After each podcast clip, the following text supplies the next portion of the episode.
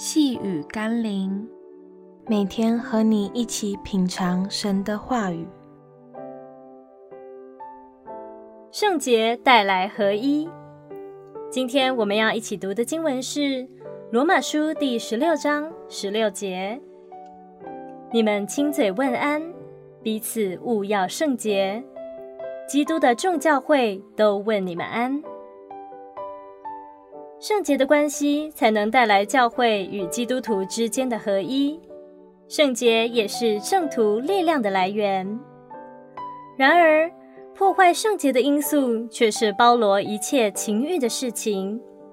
在加拉太书五章十九节到二十一节说，情欲的事都是显而易见的，就如奸淫、污秽、邪荡、拜偶像、邪术、仇恨。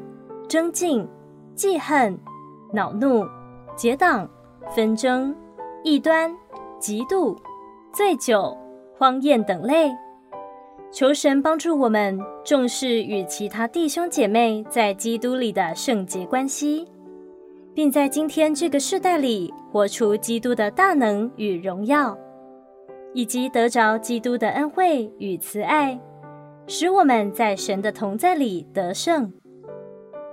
让我们一起来祷告，恳求圣灵来洁净我们的心，让我们里面那一切情欲的意念都可以被洁净，好使我们与别人在基督里有美善的互动，让教会带出基督大有能力的见证与力量。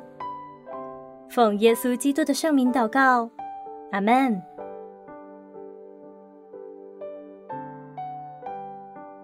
细雨甘霖，我们明天见喽。